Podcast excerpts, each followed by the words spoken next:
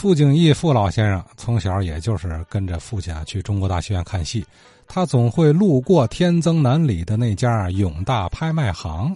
嘿嘿，今天不聊戏啊，傅老先生呢回忆几句关于永大拍卖行的一些印象啊。昨天在节目里听到了于方舟烈士和永大拍卖行之间的故事，还看到了永大拍卖行的照片，感觉到非常的震撼。我对永大拍卖行有一定的印象。小时候跟着父亲和家里的人去中国大戏院看戏，路过和平路这儿有几家门脸儿，印象非常深。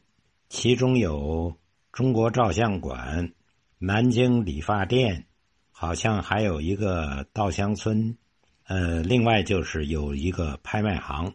因为我父亲呢，老早就对这个拍卖旧货行业非常的感兴趣，所以呢，走过这个拍卖行是必定要进去的。我稍微大一点的时候，也跟他进去过这个拍卖行，但是叫什么名字、这个字号我不知道。后来，我家里的买了一套这个红木的打麻将牌的牌桌。和四把椅子，非常的讲究。呃，据家里人说，就是在这个拍卖行买的。那个时候大概是一九四五到一九四七年之间的这个时间。这个牌桌啊，四面呢有四个小抽屉，这个四个角呢还可以有转出来的一个放茶茶杯的。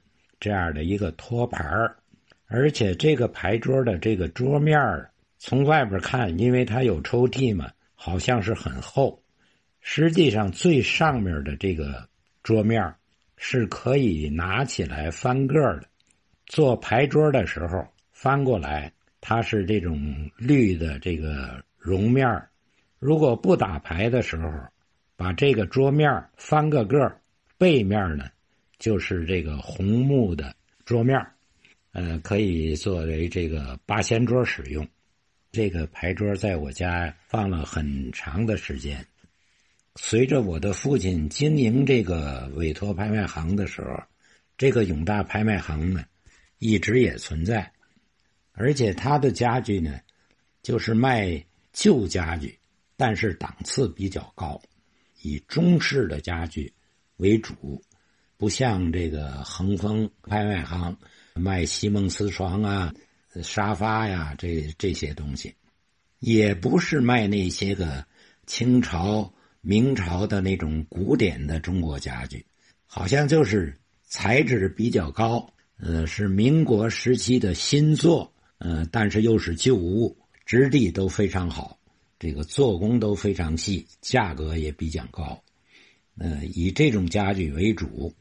这是永大这个拍卖行啊给我的印象，因为我每走过这个区域的时候，呃，到这儿也进去看一下。